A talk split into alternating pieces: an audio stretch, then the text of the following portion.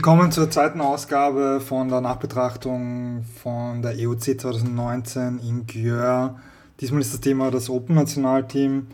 Ähm, am Telefon habe ich dafür ähm, den Felix Nemetz, besser bekannt als Nemo, gehabt, der jetzt auch als äh, Co-Trainer in Heidelberg für, für das U24 Open-Nationalteam unterwegs sein wird. Äh, leider ist die Soundqualität nicht die beste. Ähm, das liegt einerseits daran, dass das Telefoninterview ist und das hat auch schon mal besser funktioniert. Also leider ist das für, für den Stereo-Freund kein Genuss. Ähm, andererseits habe ich dann noch Probleme mit den Aufnahmen von meiner Seite gehabt, also habe ich das dann ein bisschen zusammenstöpseln müssen. Ich glaube, im Endeffekt ist es ganz gut gelungen, dass das Gespräch was ich mit dem Nemo gehabt habe, ganz gut wiedergegeben wird. Also ja, wenn es mal ein bisschen holprig ist, äh, bitte ich das zu verzeihen. Ja, wie gesagt, die Soundqualität ist leider nicht die beste, aber das Gespräch war sehr interessant und ja, viel Spaß mit dem Interview. Ich bin jetzt am Telefon verbunden äh, mit Nemo vom Open Nationalteam. Äh, Nemo, jetzt ist äh, Montag nach dem Turnier. Wie hast du das Turnier verkraftet? Wie geht es dir jetzt zwei Tage danach? Hi Peter, ähm, danke für, für das Interview. Ähm, ja, verkraftet ähm, eigentlich recht gut. Hier und dort zwickt ein bisschen, aber generell einfach auch erschöpft. Gestern war sicherlich ähm, äh, der entspannteren Sonntage diese Saison. Ähm, und ja, es geht ja gleich eigentlich weiter. Ähm, am Donnerstag trifft, trifft sich die 24 wieder. Und am Samstag sind wir schon wieder am Weg zu 24 Weltmeisterschaft. Also die wenigen Tage jetzt äh, noch gut nutzen zum zu recovern und dann legen wir gleich wieder los. Bist du ähm, Co-Trainer von Michi Zeilinger? Ja, genau. Ähm, genau. Okay, dann reden wir mal über das Turnier. Ähm, mhm. Also die Gruppenphase war ja recht erfolgreich. Ihr seid gestartet gegen Israel, äh, bisschen enger als erwartet, 11-10. Aber, ähm, ja, es ist halt ein bisschen holpriger Start, holpriger Start, aber ich glaube, die Partie war eigentlich halbwegs zufriedenstellend, was ich so gehört habe. Ja, genau. Also bei den Israelis hatten wir einfach ein bisschen das Pech, dass wir sie als erstes hatten, weil sie einfach gegen uns schon durchgecruncht haben. Das bedeutet, dass sie einfach immer nur ihre sieben stärksten Spieler aufs Feld gestellt haben und wenn man sie dann am dritten Tag trifft, dann ist es halt egal, weil sie schon fertig sind, aber am ersten Tag sind sie natürlich fit. Und wenn du dann noch äh, quasi mit nur ein, ein Anfangsphase vom Turnier ist, dann ja, wird es halt vielleicht nur knapp. Aber ähm, hat sich nie so angefühlt, als hätten wir diesen, hätten wir eine Chance, dieses Spiel zu verlieren. Im Universe Point habt ihr dann die Scheibe bekommen und äh, recht sicher den Punkt gemacht, ohne große Probleme, damit äh, geglückter Start ins Turnier. Und es ist dann auch gut weitergegangen am Montag mit zwei Spielen, einmal gegen Tschechien und dann gegen die Niederlande. Zwei 15 zu 8 Siege, was vor allem gegen Tschechien, gegen einen von unseren Lieblingsgegnern, kann man so sagen, sicher ein positiver Start ins Turnier war. Und ja, kann man, glaube ich, sehr glücklich sein über 15 zu 8. Ja, genau. Also äh, die Tschechen waren sicherlich der Gegner to go. Der ähm, Gegner, den wir schlagen haben müssen, um den zweiten Platz im Pool auf jeden Fall sicher zu haben. Und da hat sich natürlich super angefühlt, dass die Mannschaft sich aufgrund von diesem knappen Israel-Sieg nicht verunsichern hat lassen, sondern einfach mit der Energie, Energie weitergegangen ist. Und ähm, ja, wir kennen halt die Spieler aus Tschechien gut, auch aus den Clubteams, wo wir immer wieder gegen sie äh, spielen und immer sehr knappe Spiele haben. Und was man auf jeden Fall sagen kann, ist, dass es eines der besten Spiele war, das wir gegen sie hatten. Nicht nur am Spielfeld, sondern auch spielmäßig. Und äh, wenn das dann gleich das zweite Spiel ist, dann ist das natürlich auch wieder ein schöner Boost für das restliche Turnier. Gegen die Niederlande haben wir uns eigentlich immer einen Sieg aus, ausgerechnet. Ähm, ähm, da wurden wir ja auch gestreamt, das heißt, das Spiel kann man auch äh, auf YouTube nachschauen. Und ja, ich glaube, da haben wir einfach von Anfang an einen guten Druck gezeigt und ihnen nie eine Chance gegeben, wirklich zurückzukommen und das, das Spiel sicher verwandelt. Der Grund für den dann doch deutlichen Sieg gegen Tschechien, weil also es wird ja normalerweise immer eng, wie es auch beim zweiten Spiel dann in dem Turnier war. Mhm. Ja. Ja, dadurch, dass wir äh, sie zweimal schon getroffen haben äh, auf Windmill, auch das erste Spiel auf Windmill haben wir gegen sie gewonnen. Da glaube ich war es ein bisschen die Physis. Da hat zum Beispiel der, wie wir ihn nennen, der, der tschechische Geisel Nummer 12 hatte gefehlt beim ersten Spiel, beim zweiten Spiel war er dann da. Ähm, ein sehr athletischer Spieler, aber was für den Unterschied, Unterschied gemacht hat, war einfach die Vorbereitung. Also wir haben äh, Scouts, also Non-Player am Turnier mitgehabt, die sich einfach wirklich mega umgekümmert haben, Matchups zu suchen, das heißt, äh, und einfach auch Lücken in ihrer Offense oder in ihrer Defense zu finden, gegen die, wo wir dann einfach besser dagegen spielen können. Und ja, wir haben da eine sehr gute Vorbereitung gehabt. Und ich glaube, durch diese Einstellung und, und dieses Feintuning haben wir sie einfach am falschen Fuß getroffen und konnten das ziehen. Also Scouting und wie ihr das angeht, ist, glaube ich, ein, ein großer Faktor, warum es so gut ähm, läuft beim Open Nationalteam. Ähm, kannst du mal ein bisschen was drüber erzählen, wie das, ihr das macht? Ich glaube, es war, es war, es war, es sind einige Zustände einfach glücklich gefallen, wodurch es uns möglich war, da eben das Optimum herauszuholen. Ähm, oder glücklich unter Anführungszeichen. Es waren leider zwei Spieler zusätzlich verletzt, die nicht mitspielen konnten. Ähm, die haben aber auch von Anfang an, sobald die Verletzung hervorgekommen ist, gesagt, sie wollen beim Team dabei sein und sie wollen die Europameisterschaft mit unterstützen. Ähm, von, der Dominik Osel ähm, und der Philipp Kreil. Genau. Und der Nurschi war auch viel. Ja. Ja, Jan Nowak war auch klar, dass er dieses Jahr noch nicht spielen kann, hat auch gesagt, dass er uns dabei unterstützen möchte. Dementsprechend hatten wir vier Leute, die äh, einfach zur Unterstützung dabei waren, die sich entweder, wenn sie beim Team waren, darum gekümmert haben, dass wir immer äh, genügend Wasser haben, dass Schatten da ist, dass sie uns einfach auf der Seite helfen oder uns emotional unterstützen, wenn es gerade schwierig ist. Ähm, oder eben, wenn sie andere wichtige Spiele gleichzeitig waren, waren wir dort hatten einen äh, Scouting-Bogen, den sie im Vorfeld schon ausgearbeitet haben, worauf sie achten wollen. Und äh, Michi hat gemeint, am Ende des, der Woche, glaube ich, hatte er so 40 Zettel oder so, die da ausgefüllt waren und wo einfach verdammt viel Information zusammengeflossen ist, sei es jetzt aus Turnierbeobachtungen vor Ort oder Spiele, die sie einfach angeschaut haben. Die waren natürlich auch äh, zeitmäßig weit länger beschäftigt als wir Spieler, wenn wir um 22 Uhr schlafen gegangen sind. Teilweise waren die, habe ich gehört, bis um, bis um eins teilweise wach, um da noch den letzten Feinschliff rauszuklopfen. Mit den zwei Siegen am Montag war dann der Aufstieg in Powerpool schon fixiert. Äh, als letzter Gruppe mhm. ist noch äh, GP angestanden. Wie seid ihr da in das Spiel gegen GP reingegangen? Ja, ja wir, haben, ähm, wir haben versucht, uns gut zu präsentieren. Wir hatten ein ausgezeichnetes Match gegen sie äh, am Windmill, wo, wo wir auch wirklich gezeigt haben, wir können gegen sie mithalten und muss natürlich dazu eine wirklich starke Partie auskommen. Ähm, aber physisch wie taktisch sind wir da auf jeden Fall dran. Ähm, es das hat sich richtig gut angefühlt und wir haben gewusst, für die Powerpool-Phase ist es natürlich nicht mehr so nicht mehr relevant, aber wollten einfach schauen und wir wollten sie einfach ärgern. Also wir haben äh, gesagt, wir wollen hier mit Harris keinen Reward spielen.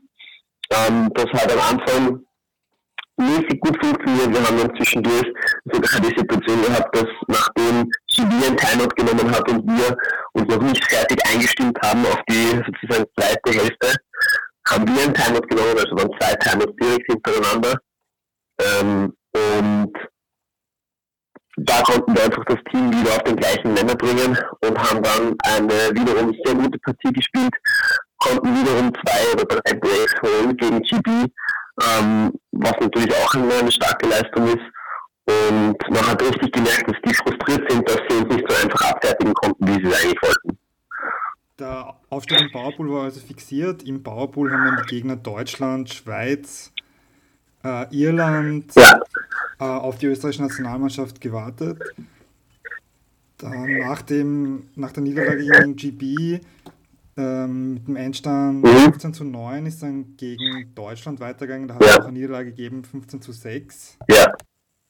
Das ganze Spiel gesehen, ähm, ihr habt eigentlich die in der Offense die ganze Zeit eine Strategie durchgespielt mit dem Vierer-Handling und habt da gar nie was angepasst. Also für mich hat es so gewirkt, als wäre das dann eher zum Trainingsspiel mhm. funktioniert worden nach einiger Zeit, dass einfach das besser sitzt. Habe ich da, ist das eine, gute Beobachtung oder? Okay. Äh, es geht. Also wir sind, wir sind in das Spiel definitiv so reingegangen, dass wir es gewinnen wollten. Wir haben ähm, wir haben vielleicht ein bisschen im Hinterkopf gehabt, das war mental vielleicht die Schwierigkeit, dass wir gegen GB eben dieses High-Risk-High-Reward-Spiel haben. Ähm, das heißt, da hatten wir einfach eine mentale, ganz andere Einstellung als gegen Deutschland. Gegen Deutschland wollten wir performen. Das ist uns am Anfang nicht ganz gut gelungen, ähm, wodurch wir versucht haben, uns mit der Energie, mit dieser positiven Energie aus dem GB-Spiel wieder rauszuholen, und da haben wir uns ähm, meiner Meinung nach ein bisschen in einen Strudel gebracht. Im Sinne von, wir haben versucht, uns rauszuholen mit einer Energie, die wir gerade aber nicht liefern konnten. Ähm, und ich glaube, es gibt einige, die im Deutschlandspiel so jetzt nicht so zufrieden waren. Ähm, Trainingsspiel würde ich nicht sagen, dass es geworden ist. Also wir haben weiterhin versucht zu kämpfen und es hat sich auch körperlich eigentlich sehr gut angefühlt, beim mitzuhalten, dass der Score am Ende so deutlich ist. Ähm, das passiert manchmal, aber ja, also die Einstellung war definitiv nie, okay, dieses Spiel ist jetzt vorbei, sondern wir wollten da zurückkommen und wir wollten weiterkämpfen. Also nach dem Dienstag mit den zwei Niederlagen, es war vielleicht ein mhm. bisschen schwierig, weil dann am nächsten Tag, ähm, am Mittwoch, sind Partien gegen Schweiz und Irland angestanden. Also da ist dann darum gegangen, mhm. ähm, das Pre-Quarter zu vermeiden und halt mit zwei Siegen war klar, dass ihr äh, ins Viertelfinale kommen würdet. Ähm, sie, also war das für euch schwer, da zwei Niederlagen an einem Tag? Weil hm, also gegen Chemie war die Lage nicht so schwierig. Gegen Deutschland gab es sicherlich den einen oder anderen, der äh, äh, Kopf hängen hat lassen, aber wir waren fokussiert auf die zwei Spiele, Irland und Schweiz. Und ähm, ich glaube, man kann sehr leicht sagen, dass das auch der beste Turniertag war von diesem Team. Ähm, wir sind von Anfang an top motiviert reingestartet und haben alles abrufen können, was, was wir gebraucht haben. Ähm, ja, dass die, dass die Schweiz im Endeffekt dann vor uns landet, ist natürlich sehr bitter, weil mit dem mit dem Bewusstsein, wie wir gegen sie gespielt haben. Also wir haben ihnen jeden Fehler von ihnen haben wir bestraft und äh, auch hier wieder eine super Vorarbeit von den Scouts. Eindrucksvoll für mich beim Spiel gegen die Schweiz war, wie die österreichische Nationalmannschaft in der Defense die Schweizer kontrollieren haben können, vor allem das Schweizer Handling, was ja äh, wirklich ja. Ähm, europäische Spitzenspieler hat, wie den Luca Migliaretto, der aber auch gegen uns nicht wirklich zum Zug kommen ist und ähm, auch sehr eindrucksvoll war, wie die Defense, ja. wenn sie die Scheibe geholt hat, ähm, da eiskalt verwandelt hat und ja. die Turns zu Punkten verwandelt hat. Ja, genau. Na, ähm, Im Endeffekt ich glaube auch, auch bei, bei den Iren war es im Endeffekt so, wenn man die relativ früh im, im Turnier erwischt, dann sind die massiv gefährlich. Die haben, die haben auch sehr starke Händler, ähm, ein, ein Zweiergespann, also der, die Nummer 3, Patrick Sweeney und die Nummer 12, den anderen weiß ich leider nicht. Aber die, die spielen das nicht gut zusammen und äh, waren auch waren glaube ich, auch recht schwierig dann eigentlich unter Kontrolle zu bringen, haben immer wieder gute Aktionen geliefert, aber dadurch, dass einfach es schon recht fortgeschritten im Turnier war, haben auch die schon viel Energie liegen lassen. Und da wir mit unserer Dichte im Team einfach kontinuierlich dagegen drücken. Und wenn mal der eine Defender äh, erschöpft war, dann ist einfach der nächste eingesprungen und hat einen mindestens genauso guten Job gemacht. Ähm, Ja, weil du das, weil du das gerade sagst, ähm, auf der, also die D-Line war ja eigentlich das ganze Turnier lang wirklich stark. Ähm, ihr habt auch immer ähm, für, für alle Spieler eigentlich die richtigen Matchups finden können. Wahrscheinlich mhm. auch mit der, mit der Zuarbeit vom Scouting. Aber ja. auch, die, dass es so verschiedene äh, Typen, Spielertypen auf der D-Line gegeben hat, dass eigentlich für alle Herausforderungen ähm, ja, irgendwie ihr Antwort gehabt habt oder ein Spieler, der, der es dem ja. Spieler halt schwierig gemacht hat. Genau. Ähm, ja, dann kommen wir mal zur, zur nächsten Partie, zum Viertelfinale gegen Russland. Ja. Ähm, reden wir, also das war auch im Livestream, das kann man sich auch auf YouTube anschauen. Die, der Audi hat das, glaube ich, so hingedreht, dass eigentlich alle gestreamten Partien von Österreich ähm, ohne Fanseed-Abo zum Anschauen sind, wenn ich mich jetzt recht erinnere. Ja, das kann sein. Ja. Also auch das Spiel gegen Russland, reden wir zuerst mal nur über das Spiel. Ähm, mhm. Ich glaube, den Russen ist gegen euch äh, das beste Spiel vom Turnier gelungen. Also die Offense war ja. wirklich fast fehlerlos, ja. ganz genau am Passes und haben da ja. wirklich super gespielt. Ähm, ihr habt wirklich alles probiert. Warum glaubst du, habt ihr in der Defense nie wirklich einen Zugriff auf die Russen bekommen? Oder so, dass ihr mhm. Fehlern gezwungen habt? Also ihr habt eh ja. Defense ja. Probleme gemacht, aber sie haben es eigentlich immer geschafft, irgendwie sich daraus. Äh, ja, ich glaube, mhm. ich glaube, ähm, anfänglich hat eigentlich alles äh, gestimmt. Ähm, wir haben ihnen in jedem Punkt das Leben schwer machen können, im Sinne von das Spiel, was sie machen wollten, und zwar war das lange Würfe, haben wir am Anfang immer gut verteidigen können. Und dann war äh, dann sind zwei, drei, vier Undercuts passiert, wo sie die Scheibe kurz bekommen haben. Und ich würde sagen, dann war es tendenziell so, dass der fünfte Partner ein langer war. Ähm, was, ja, und die sind dann alle gut angekommen. Also so wie du gesagt hast, war, so wie ich das gehört habe, ich habe noch nicht so viele Spiele jetzt im Nachhinein beobachtet oder mich auch einfach ja, zu mir nicht darauf konzentriert, viel zu sehen, sondern einfach auf die auf Spielerische mich zu konzentrieren. Ähm, das war wahrscheinlich das beste Spiel, was sie gehabt haben auf dieser EM. Und es war äh, defensemäßig sehr frustrierend, weil es immer angekommen ist und man das Gefühl hatte, okay, wir sind dran, wir sind dran, wir sind dran, aber dieser eine Schritt, um die Defense zu bekommen, der fehlt gerade noch. Ähm, und ja, für, für die Offense Line, damit ich da auch darüber spreche, als Defense-Händler, bin ich da recht schnell fokussiert auf die Defense. Auch noch zu Irland und Schweiz, also die haben einfach keinen Fehler gemacht. Und äh, unsere Offense-Leistung, äh, wenn auch mit ein bisschen Bauchwurzeln, war tipptopp gerade auch mit der Besetzung, die wir da hatten, hier vielleicht noch, noch hervorzuheben, die U24-Händler, Sven Kleinhappel und äh, Sebastian Oschnick, die machen jetzt gerade eine Entwicklung durch und das wird, das wird noch schier. Also die, die sind gerade am richtigen Weg und das ist richtig geil, denen zuzuschauen. Also ich muss auch sagen, ich habe mich auch auf dem Turnier positiv überrascht. Also wir ja. beide wirklich stark. Ähm, ja, also viele Fehler haben die zwar nicht gemacht, also ich habe fast, jetzt habe jetzt eigentlich überhaupt fast keinen am Schirm. Also ja, jetzt ja. aber wie gesagt wirklich stark, aber ähm, ja, die gegen Russland waren halt dann die, die drei, vier Fehler von der Offense Line ausschlaggebend, mhm. dass die Russen, ich glaube, ihr habt ein Break gemacht gegen Russland, sie haben dann drei gegen euch gemacht, wenn ich das ja, richtig ja. am Schirm habe. Also, ich glaube, gegen Ende haben wir dann noch mal eins holen können. Ähm, aber ich bin mir auch gerade nicht mehr so sicher. Im Endeffekt ist es ausgegangen 15 zu 13. Ähm, und ja, von, ähm, man, muss, man muss ja auch einfach wirklich sagen, sie hatten ein super Spiel. Äh, sie haben es gewonnen über, über ihr gutes Spiel, über ihr gutes langes Spiel.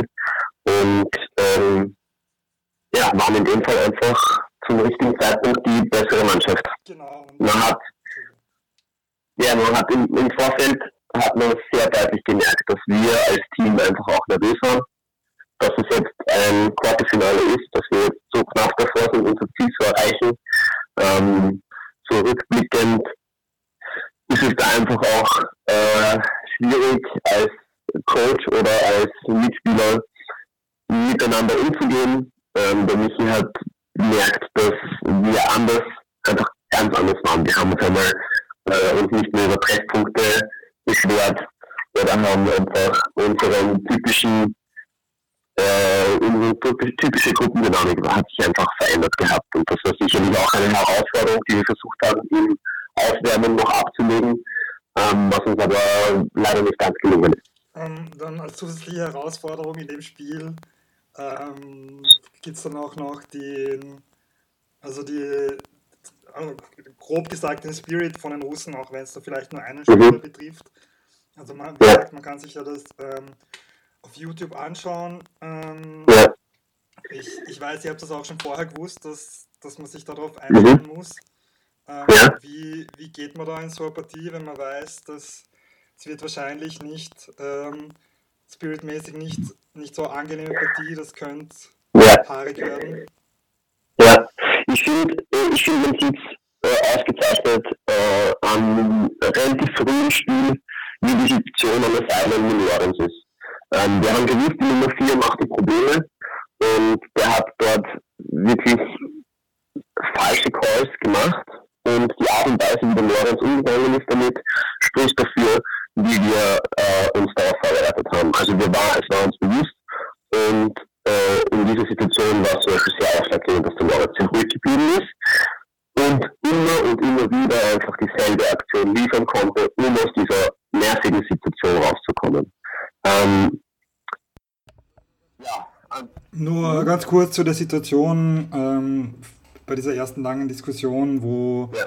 der russische Spieler Nummer 4, Kotschkin, den Lorenz Zerlot auf der Sideline markt und innerhalb von zwei Minuten irgendwie viermal ja. verschiedene Fouls macht. Ähm, ja. Das fängt an mit Rapping, dann wenn es wieder eingecheckt wird nach einem Foul Call äh, mit Fast Counts, dann ähm, ja, geht er zu nah zum Gegner hin. Auf jeden Fall dauert es ewig lang, bis aus der Situation weitergespielt werden kann.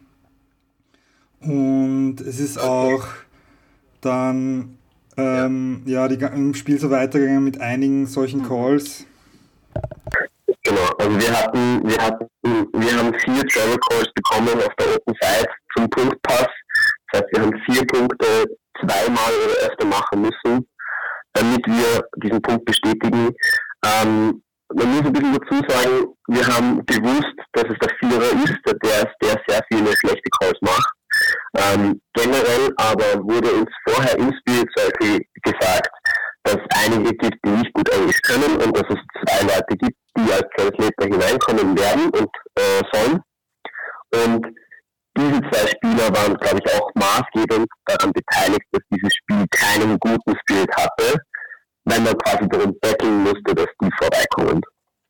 Und das ist halt für eine Kommunikation und gerade für so ein wichtiges Spiel halt essentiell, dass hier die Zeiten kurz gehalten werden, dass hier äh, gut kommuniziert werden kann und diese Language Barrier dann so ähm, ausleben zu lassen, ist natürlich nicht gut. Also dann hat, ist es zu einer ganz kuriosen Situation gekommen. Der Spali mhm. hat vor, also es war eine Chance aufs Break, der Spali hat einen langen vor der Endzone gefangen und hat mhm. äh, das Timeout-Zeichen äh, wohl, also man sieht es auf den Bildern dann, das Timeout-Zeichen gemacht, wollte okay. kein Timeout nehmen, ja.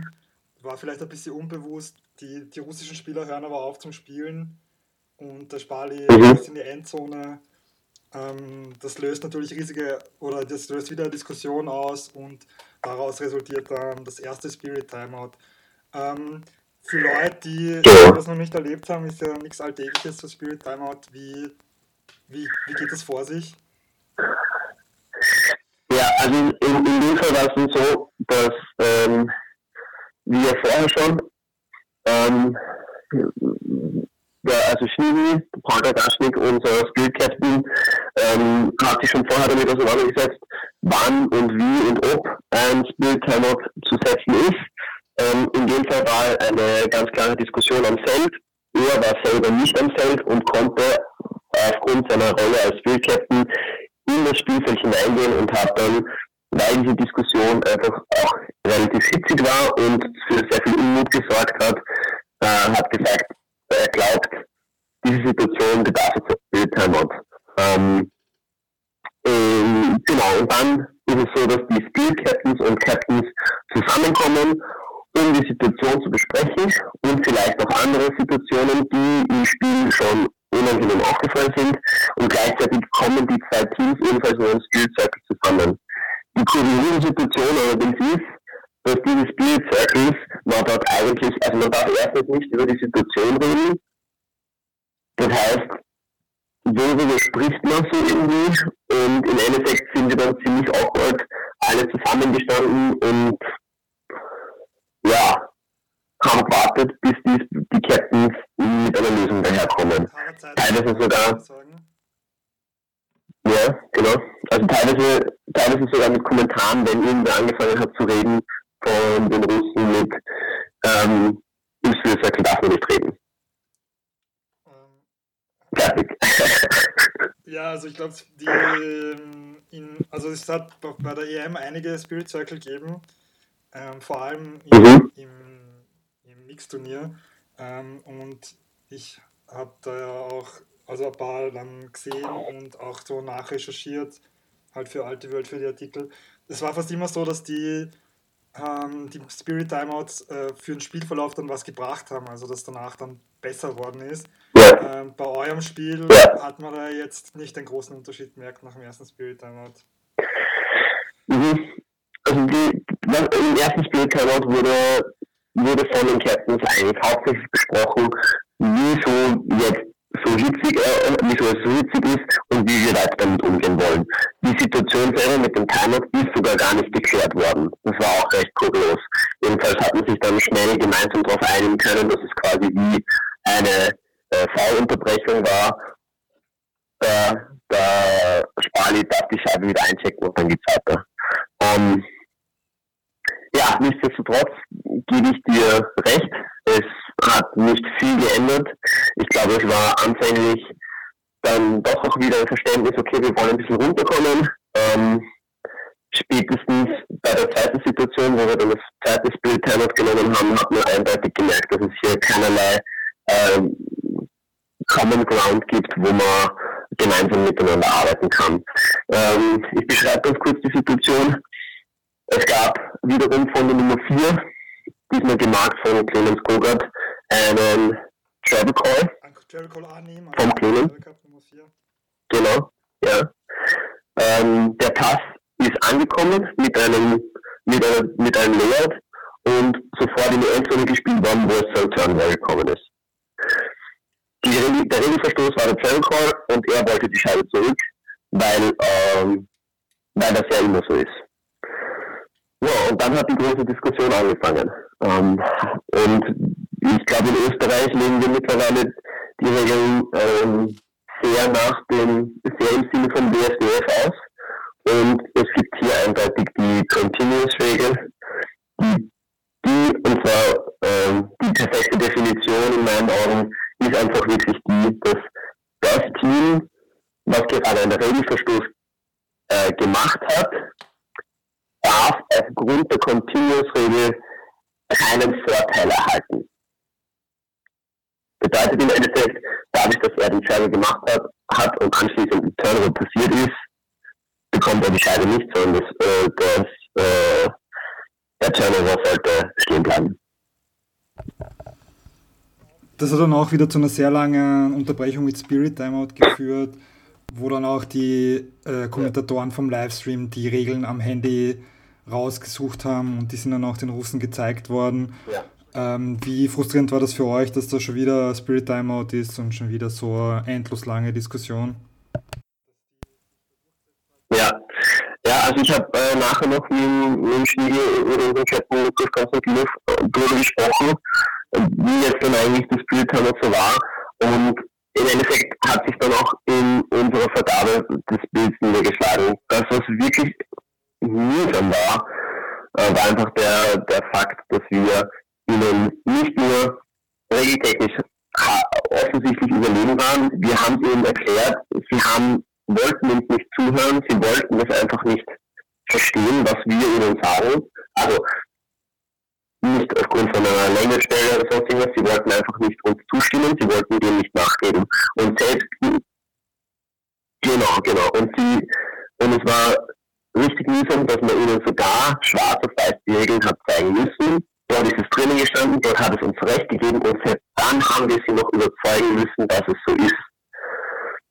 Also es war, ich, ich, ich, ich kann gar nicht nachvollziehen, also wenn ich schon die Regeln schwarz auf weiß sehe, dann muss doch irgendwann der Punkt kommen, dass ich eingestehe, okay, ich liege falsch und mein Gegner liegt richtig. Also sonst, sonst ist ja dieser Sport.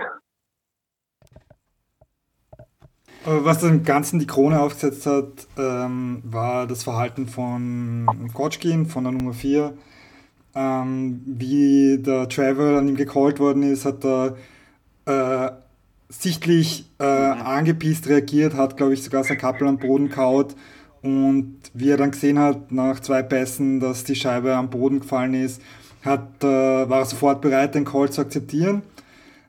Ähm, und nach der ewigen Diskussion, die ja wirklich endlos war und halt mit den Regeln raussuchen und bis da alle Spieler das akzeptiert haben, das hat ewig gedauert.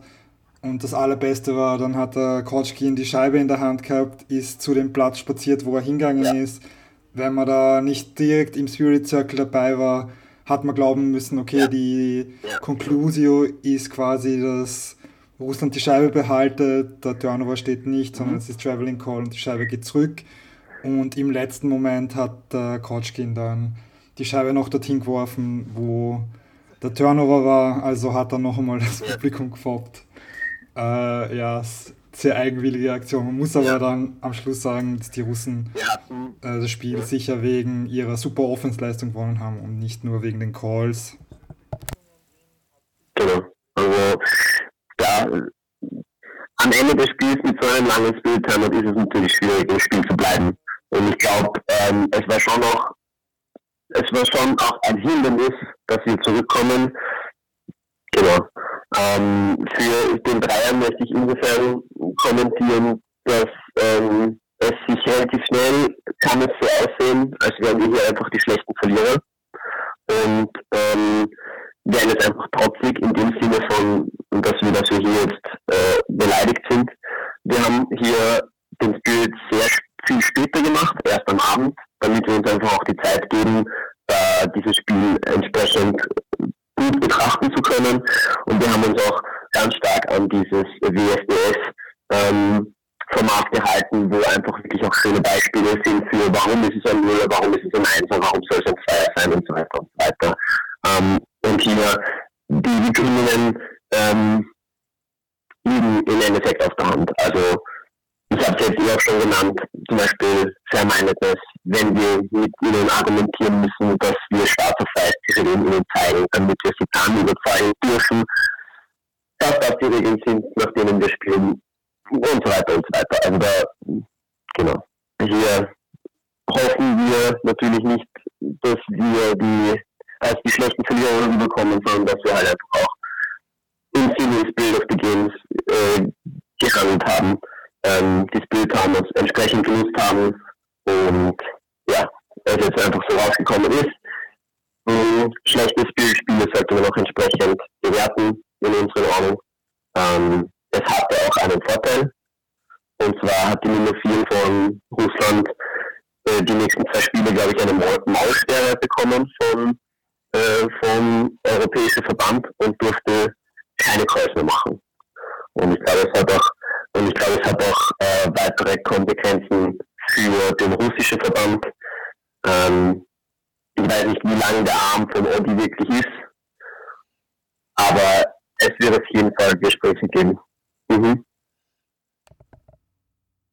Der Odi hat mir erzählt, er hat mit der russischen Mannschaft vor dem Halbfinale gesprochen und hat ihnen halt gesagt, dass sie ähm, den Schaden, den sie da dem eigenen Image äh, zugefügt haben, dass sie jetzt ab dem nächsten Spiel daran arbeiten können, das wieder zu verbessern. Mhm. Da jetzt jahrelang daran arbeiten müssen, dass sie wieder sich Vertrauen erarbeiten und dass sie mit dem nächsten Spiel beginnen können. So hat es mir der Audi gesagt, ich, ich weiß nicht. Also wahrscheinlich wird es auch viel um die Nummer 4 gegangen sein und wie man es schaffen kann, dass der da nicht so im Mittelpunkt steht und nicht ja. ja spiritmäßig nicht so auffällt. Mhm. Ähm, ja, für euch ist dann weitergegangen gegen Tschechien. Äh, mhm. Also dann halt mit Ziel fünfter Platz um, um, im Halbfinale quasi, um da reinzukommen ins Spiel um fünften Platz. Eine ganz enge Partie, wieder Universe Point Sieg. Ähm, ja. Wie habt ihr euch da getan nach der, Enttäuschung, der, der Enttäuschung vom Vortag?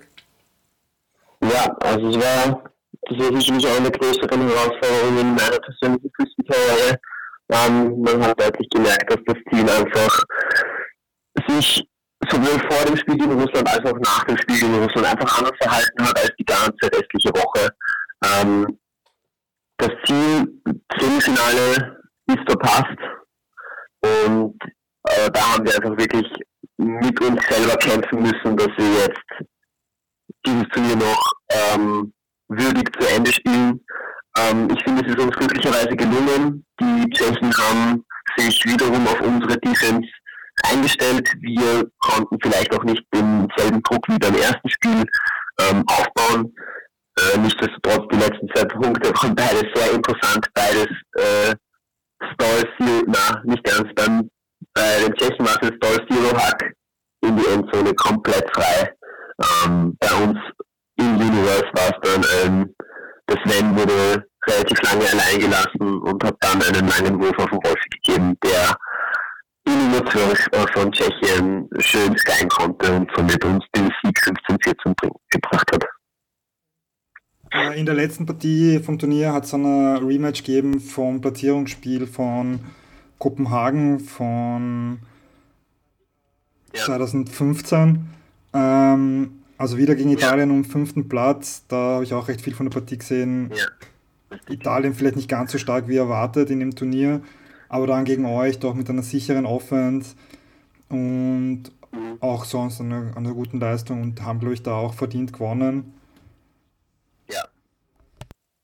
Ja, genau. Ähm, also hier auch hier zumindest für mich persönlich eigentlich keine negativen Erinnerungen an dieses Spiel. Also die Enttäuschung ist hier ähm, nur sehr gering. Ähm, wir haben auch hier einfach eine super Partie gespielt, waren fokussiert und ähm, die Italiener hatten hier einfach die Spur mehr Geduld, die Spur mehr Hirn, wie sie ähm, so spät im Turnier äh, die Partie spielen wollen und haben äh, sehr brav einfach gearbeitet, um die Scheibe sicher in, in Zone zu bekommen. Genau, da waren wir einfach die Spur ungeduldiger teilweise und wir haben hier sicherlich noch eine sehr gute Teamleistung am Ende gebracht ähm, und das Turnier auch wieder ein bisschen Bindungstropfen, aber doch gut abgeschlossen. So jetzt rückblickend über das ganze Turnier, was ist da das Fazit? Äh, ja, also die WGC 2020 kann kommen. Ähm, wir sind auf einem super Weg. Ja, natürlich wäre es schön gewesen, wenn wir jetzt hier schon eine, eine Top-Performance mit einem dritten oder vierten Platz nehmen können. Ähm, ja, das Spiel in Russland ist halt der, der große, fette Stein, der da drauf liegt, aber ja, auch damit, auch, also auch davon nehmen wir extrem viel mit und ich glaube, das Team hat da sich mental eigentlich irgendwie stark präsentiert die Art und Weise, wie das Team mit dem Calls umgegangen ist, mit den Diskussionen umgegangen ist, war tipptopp. Also das war eine richtig gute Werbung für österreichisches Ultimate. Und ähm, ja, wir sind zufrieden. Wir hätten gern mehr gehabt, aber ich glaube, das habe ich jetzt schon gesagt. Und ja, weiter geht's auf 2020? Wisst ihr da schon irgendwas oder trefft ihr euch mhm. mal? Ja, wir werden im Oktober auf jeden Fall noch ein Trainingslager haben. Ähm, anschließend wird es sicherlich auch wieder äh, drei Termine geben, wo wir uns dann nach dem Oktober nochmal noch vorbereiten werden. Ähm, ich weiß nicht, wie die Turnierplanung aussieht, ähm, aber ja, ich glaube, das nächste Team oder das Team von 2020, das kann noch mal einen Schritt nach vorne machen. Und du hast ja schon vorher erwähnt, erwähnt für dich geht es dann gleich weiter am Donnerstag Richtung Heidelberg, äh, U24 ähm, WM. Ähm, wie, wie ist, also wie geht es dir da ins Turnier? Wie, wie zuversichtlich seid ihr da, dass ihr da auch eine gute Rolle spielen könnt? Ähm, puh, das ist gerade ganz schwierig einzuschätzen. Ich weiß nicht, ob du schon gesehen hast, das Format ist relativ ähm, unüblich. Es gibt zwei Neuner-Pools in der Herrendivision. Und ähm, anschließend bin ich mir auch gerade gar nicht sicher, wie es weitergeht. Also das sind ja dann doch schon acht Spiele, die man haben kann und ich glaube, es gibt nur noch eine Möglichkeit, quasi ein, ein zusätzliches Kreuzspiel zu haben, um hinauszukommen. Aber sonst wird es ziemlich schnell in Semis und Finals gehen. Ähm, von dem her hängt alles von der Poolphase ab. Und ja, jetzt ist das Ganze noch von der Europameisterschaft so frisch, dass diese Erwartungshaltung und Vorbereitung für die WM jetzt in den nächsten zwei Tagen einfach äh, noch passieren wird. Und genau, Michi und ich werden uns da auch noch gut absprechen, dass wir da den Burschen eine entsprechenden Fahrplan geben können. In, sonst von der Besetzung sind wir ähm, eigentlich sehr zuversichtlich. Wir glauben eigentlich ein sehr starkes Team zu haben. Ähm, also ja, wie gesagt, eigentlich haben alle da recht viel Erfahrung, auch im Juniors-Bereich. Jetzt auch der, ähm, der Spali hat mhm. zum Beispiel bewiesen bei dem Turnier, dass er körperlich mit den, mit, auch mit den besten Spielern mithalten kann. Also da habt ihr auf jeden Fall äh, eine, äh, also eine Waffe in eurem Team, wo auch die anderen wahrscheinlich schon wissen werden, dass, dass, man, mhm. dass halt mit dem zu rechnen ist.